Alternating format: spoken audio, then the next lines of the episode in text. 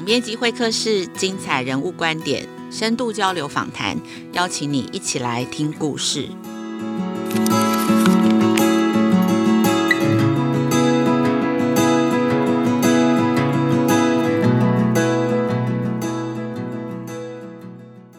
各位亲子天下和翻转教育的听众朋友们，大家好，我是这一集总编辑会客室的代班主持人，亲子天下副总编辑苏戴伦啊。大家应该都知道啊，台湾的社会现在正面临着少子化的剧烈冲击。但是，我想请听众朋友们猜猜看，你们知道台湾步入少子化已经有几年了呢？答案是，其实已经至少有三十七年了。台湾是从一九八四年，大概是民国七十三年开始，这个妇女的总生育率就低于二点一。那根据联合国的定义，这个呃，只要生育率低于二点一以下，就是叫做低生育率。那什么叫做二点一这个数字？为什么是低生育率呢？因为这个数字代表就是妇女平均一辈子她的生育子女数不到二点一人。那这个二点一就是所谓的人口替代率，所以他当他的这个生育子女数是少于这个人口替代率的时候，其实就已经开始走向呃低生育率，也也就是我们所谓的少子化的这个年代。那大家知道去年呢、哦，就是二零二一年台湾的生育率是多少吗？答案呢是零点九七五，也就是说，其实呃一一辈子妇女一辈子平均生不到一个孩子哦，零点九七五还不到一。那这个数字可能在世界上就是呃，韩国跟我们是并驾齐驱，不是第一就是第二这样。啊、呃，那这三十七年来，其实已经走了三十七年，那我们到底做了什么？为什么这个生育率还是一直下滑呢？那这个今天我们就想要来探讨这个议题啊。其实少子化它是这一百多年来全世界的趋势啊，几乎每个国家的生育率都是呃呈现这种就是逐步下滑的一个一个走向啊。那不过像台湾啊、新加坡啊、南韩啊、日本啊这些，就是亚洲的新兴国家。它随着呃一些经济非常快速的发展，那其实我们的人口结构其实被压缩在更短的时间里面去转型，所以影响跟冲击也来得呃更加的巨大。那少子化其实它已经是呃我们台湾回不去的一个未来哦。那我们亲子天下九月号的杂志封面主题就是来谈这个为幸福而教，少子化浪潮下的新家庭新教育。那当中呢，有个篇章啊，会探讨这个少子化对教育面的冲击和影响。面对少子化的未来，我们应该要培养什么样子的人才呢？那在教育现场跟家长养育孩子的观念，应该要有哪些转向？那今天呢，我们就邀请到这一位呃教育界的大前辈啊，这位来宾，那我们要来跟他一起来谈谈少子化在教育现场呃当中的一些冲击跟影响。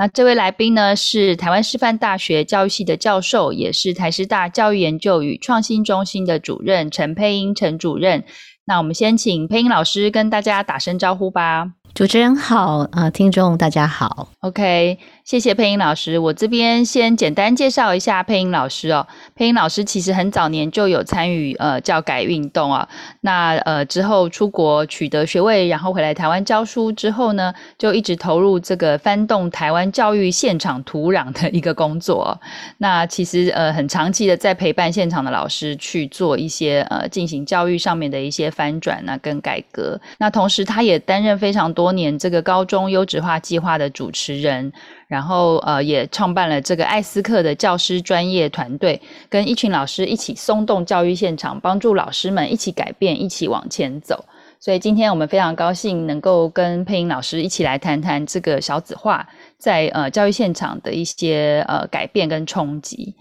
那首先呢，我这边就想要第一个问题，想要来问问看配音老师哦。呃，就是我们现在台湾正在面临这个一去不回头的少子化的冲击。去年的一整年的出生人口已经少于十六万人，只有大概十五万三千八百多人。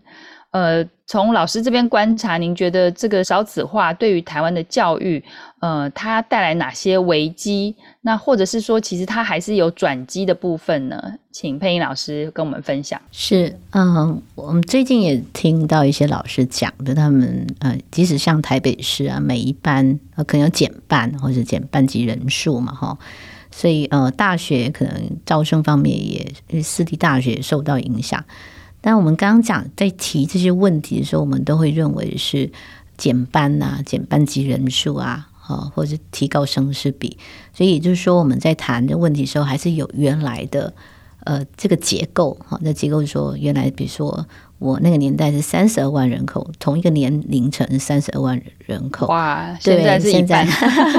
都不到。对，是其实就变化真的很大。它变化很大，我觉得是呃，在结构面啊、哦，它本身就已经不一样。我们过去用量的概念去思考很多问题，我们刚刚讲的是量的概念。但如果转成值的概念，到底怎么思考？我觉得是一个呃，很挑战我们对问题的一些界定。跟看事情的一个切入点，也就是说，我们在一九九四年那时候有 C 零教改大游行嘛，好，当时候的带领的其中一位教授是黄武雄教授嘛，哈，他有提出来怎么样有可能就是把学校变小，好，当时大家觉得是这个有点遥远哈，因为是经济效益啊效率的问题嘛，可是现在想想说，如果到现在只剩下不到十六万人口。说不定小而美，哈，就是小而美跟这个品质的概念会比较有关系。也就是说，我们过去以学校班级为单位的这个思考，或许有机会再重新想一想，学校的一个环境应该是什么样？好，那这是其一啦，哈。其二，因为疫情的关系，呃，也让我们看到说，呃，所谓的学校可能也不是有实体。那样的一个学习环境，那如果把这个资讯科技也带入的话，我们可能想一下说，哎，这种班级为单位又是个别化的这两个很不一样的一个思考点啊，它所带来的一个对学校啊、对师生关系、对班级、对学生学习，甚至对学习内容也会有一些翻转的可能啊，因为从这个量转质，甚至这个。呃，数量本身从数量的减少，或是怎么样调整，其实可能无法回应我们现在少子化的一些状况。那小而美或怎么样带好每个孩子，一个不能落掉，好，说不定是我们在未来思考整个社会发展哈，这个人才培育以及未来抚养率等等的一些问题，可能都会有关联啊。那所以怎么样去重新思考学校班级，还有我们讲的学习的内容跟方式？可能也会因因为这个少子化带给我们从根本性想想跟思考，怎么让学校这个转化才是好的，这样也符合未来人才培育的那样的一个呃思考。是是，老师的意思就是说，像如果过去我们人口多的时候，班级人数多，都是大学校，我们就是用这样子的一个教法。那呃，因为少子化，在现场就已经面临了这样子的呃，基本上连班级人数就是都都不一样了，班级数也减少了，所以就迫使我们其实真的要去在呃教学上面啊，或者教育的面向上面做一些改革跟变革。所以这未必也不一定是就是一个呃，好像问题点或者是一个坏处，就是迫使我们去思考转型的一个意义嘛。好，是呃，比如说我们讲，假设我们认为一个孩子都不能落掉，说不定五百人的学校变成大小，概念转了，对吧？你要照顾到每一个孩子，因为从小学开始，甚至我们可以打破年段、年级、年段的概念啊，这些都是在结构跟组织方面会做一些调整。那五百人叫大校，为什么这么说？因为要让每一个孩子都被认识啊。那可能我们讲在品，所谓的品质是每一个孩子他的一个学习进程、他的状况啊，或者全校性的每个孩子校长都认识，这样我们才能知道怎么样去协助个孩子。这一个孩子不能落掉的意思是这样，不管他在哪个学习起点，他过程中遭遇什么样的卡关，我们都有办法去协助孩子。完成他该完成的一些学习，更了解自己。好，对于所谓的呃变化本身，这过程当中，我们设计很多，就是他对变化本身就如喝水一样这么平常。好，那就是这个是我们在谈到所谓的新的这个时代，如果改变跟变化是需要能够在整个学习过程当中埋下，而且一个孩子不能落掉小而美的时候，说不定五百，我们接近五百人就是大小。那这概念本身如果转过来了，可能对很多我们在系统的一个设计啊，还有这组织分工的设计，等等，都会有一些不一样的思考。是是，我们也跟听众朋友分享补充，就是刚刚老师提到那个大校的概念哦。其实我们这一次因为做这一次的九月号的封面故事，我们也去呃再去查了一下呃所谓就是台湾的一些班级数的数据，我们发现其实全台湾好像六个班级以下的这个学校，国中小。其实已经占大概三成七左右，百分之三十七，其实这个比例算是蛮高的，呃，一个比例了。所以其实大家整个规模啊，学生都在缩小，我们真的是应该要去思考怎么样子去，呃，在教育面向有一些调整啊。那接下来呃的问题，就也想来听听看老师的一些见解啊，因为我们这一次的这个封面故事里面，我们有特别针对家长的部分有做了一些调查，我们呃用网络问卷的方式访问了大概一千三百多份的这个呃家长的问卷的回函呢，那其中我们就问到一题，就是说问家长说，诶，您希望在这个孩子完成学习阶段踏入社会以前，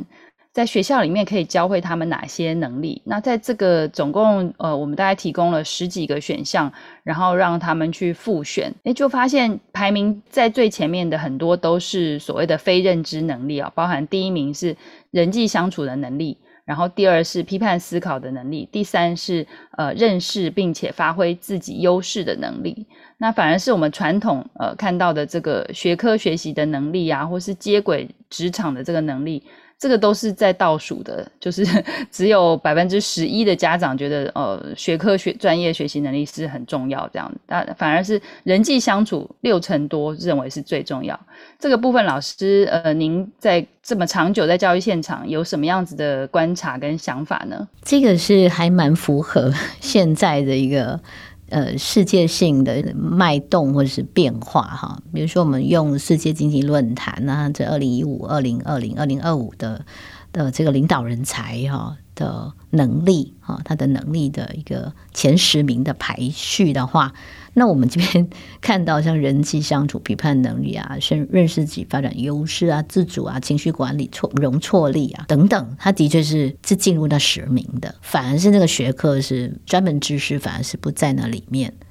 那好像有一个吊诡，就是越清楚、越被标准化、越能定义清楚的这些能力，似乎哈，似乎是变成在这个变化多端哈。就是要常常调试、强调敏捷的这个时代里面，它可能是比较后面，或是它可能被人工智能比较容易去取代。好，越标准化越容易被取代和取代这样。那像李开复他们讲的，这五秒钟啊的 可以做决定的，可能都会比较容易被取代。所以呃，我们在谈到这个前面的叫非学业哈，它也其实有一部分是跟社会人际情绪的能力有关。那有一些是呃呃跟非学业方面，好，非学术能力方面有关啊，但是基本上来说，我们主要看到是呃所谓的呃，在很多很多国家，他在讲这个核心素养和全球素养的时候，都会有类似，比如我们讲沟通能力、批判思考啊、创创造力啊、全球公民素养啊，然后还有一个品格或者是特质能力那一部分，那这些都是我们看到是。的确，家长选出来是还挺符合全球他们认定所谓的未来有助于发展，不管是个人还是组织的重要能力，就刚好这这的确是这前面几项。那当然，这二十年来有关于这个正向心理学啊，哈这一部分的发展，谈优势，谈这所谓个人的特质能力跟优势，用来去因应所谓的变动、快速变动的一个。这个全球化的时代里面，他的确是这些能力反而更容易呃获得机会发展，不管是个人生存发展还是组织企业方面的发展，都跟他会有关系。是是，其实这个感觉我们家长好像很跟得上这个时代，但是其实这这个调查面，我觉得也有一些蛮蛮有趣的地方，因为。接下来我们可能问到家长说：“哎，您是认为这个有没有信心？这个学校可以教会孩子这些能力？”结果竟然发现三分之二的家长都没有信心，学校可以教这些。然后再问到说：“那哎，那您觉得说学校应该要做到哪些事情？”才能够教得来。那感觉很多期许又放在老师的身上，比如说有大概一半以上的家长认为说，哦，老师要有热情，教学热情，老师要呃教法上要与与时俱进啊，然后还有家长认为说要摆脱考试引导教学的升学主义等等。但其实我们在现场也看到很多要求这个要成绩作为表现的，也是家长，就感觉这个很很冲突诶。老师不晓得有没有观察到类似的状况？其实我觉得家长的是很多样的。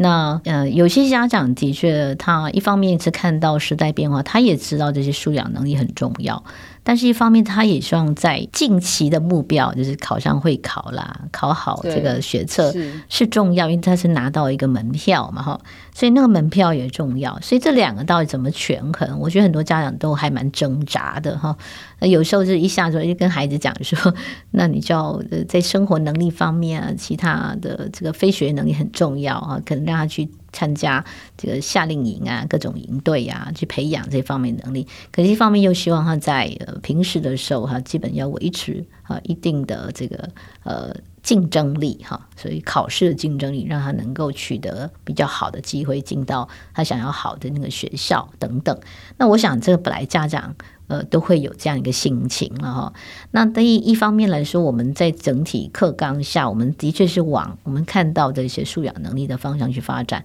只是因为我们是新跟旧的系统都并存哈，像这次学测啊。呃，很高中有很多类似考招的问题非常多。那因为新旧系统并存的时候，呃，它的改变没有办法这么快或立竿见影，它可能是要有一个延迟的一个效应在。所以，呃，我们也看到在现场，就是尤其是高中，因为高中变化特别大，那主动。主动知道学习目标，比较了解自己兴趣跟能力，他懂得怎么去组织他的资源，因为课程都可以变成资源的概念。不论你是必修还是选修，还是你的社团哦，还是我们讲的其他的课程，不同的类型，他都当成是资源。学生可以呃会的学生，他就懂得怎么样把这些资源组合起来，在他自主学习方面，可以把它变成很重要，他自己能够思考，能够尝试，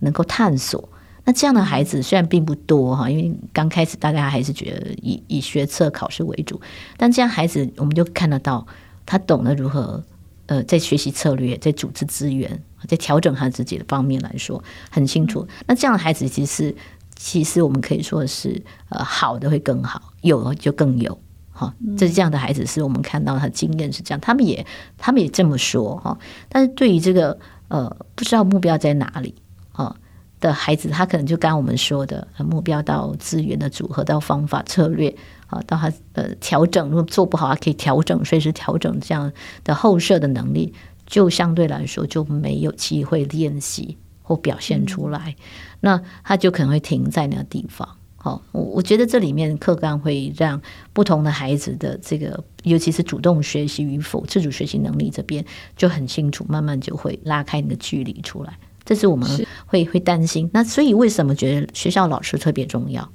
因为学校老师是最能够一天八小时都跟学生在一起，那可能比较能够近身观察到。但我们刚刚讲，因为其实班级人数还是太多，要求品质的一个教育本身，如果人班级人数少，老师人力够，好，那能够照顾到每个孩子。那我觉得这件事情是行可行得通的，但如果现在人力不够，哈，被时间压缩，哈，要花很多时间做很多事情，那这样情况下，这孩子反而是需要被照顾的，需要指引，可能就没办法有这个机会。哈，我觉得这可能会在这地方会出现一些落差，是在这里。那家长如果家长比较能够调和他自己的，刚刚讲那个挣扎，哈，一下这样一下那样，我觉得很多家长其实是这样状况。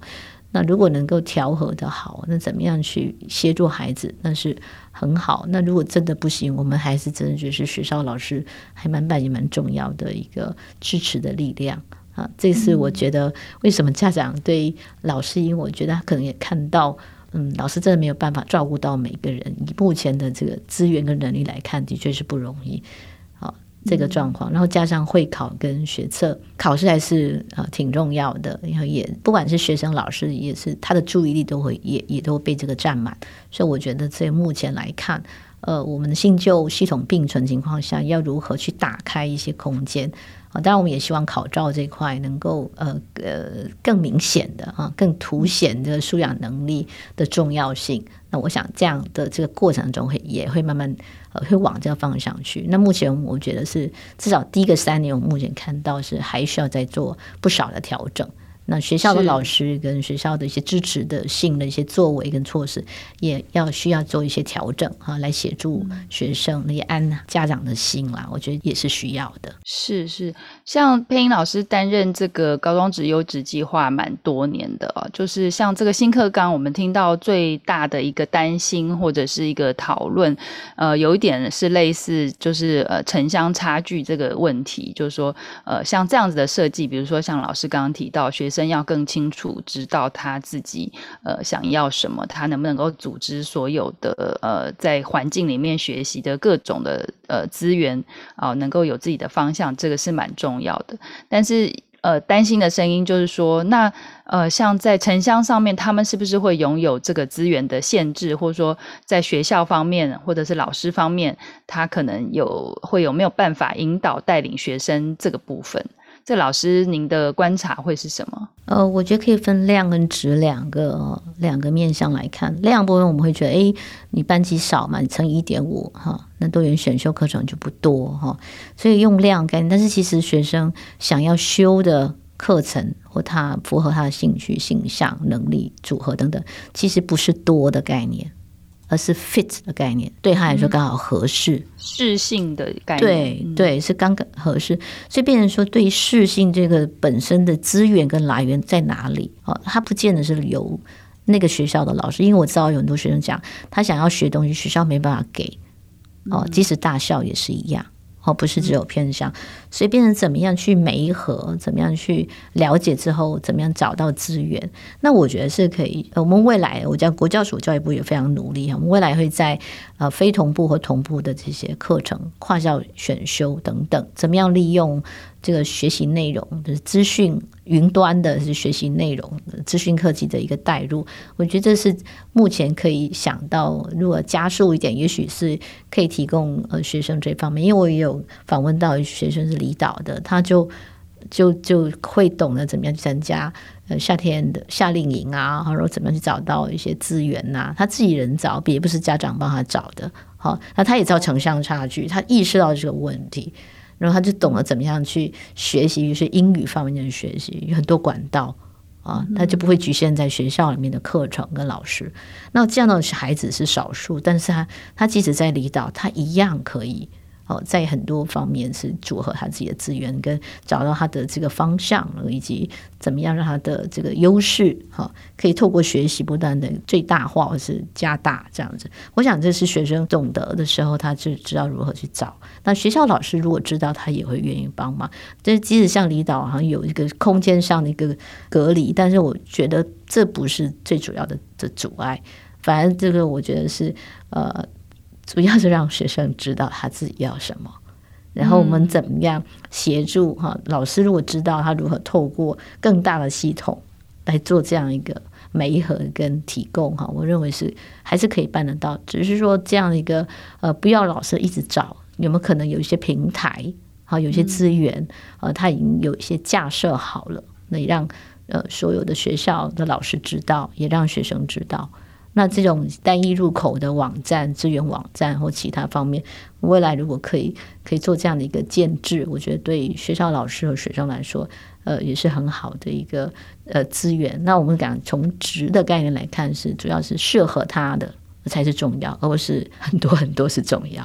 是是是，尤其是刚刚讲到这个，其实，在疫情之后，大家更习惯用一些科技工具啊，上网络啊，各方面的。那这些可能就更不是借口，就是阻碍地理环境这些，可能就更不是阻碍我们学习的一些理由跟借口。因为可能全世界都是你的教室，因为你的这个呃，如只要是网络可以通的地方，其实都可以找到资源。那这重点就是，可能我们要让孩子、让学生知道，呃，这些资源都是有的，你要怎么去。筛筛选跟呃选择适合你自己的方向的部分，是的，是的，嗯。是，那最后一个问题，我想要来问一下，跟老师请教一下啊，就是其实刚刚就提到我们的这个呃整个人口结构这个少少子化，然后再加上其实从大概去年还是前年开始，台湾人口整体都已经是负成长了哦。那这个以后可想而知，就是我们的这个抚养比例，就是劳动力人口减少了嘛，所以要抚养的老人或幼儿，他的这个比例就会节节升高。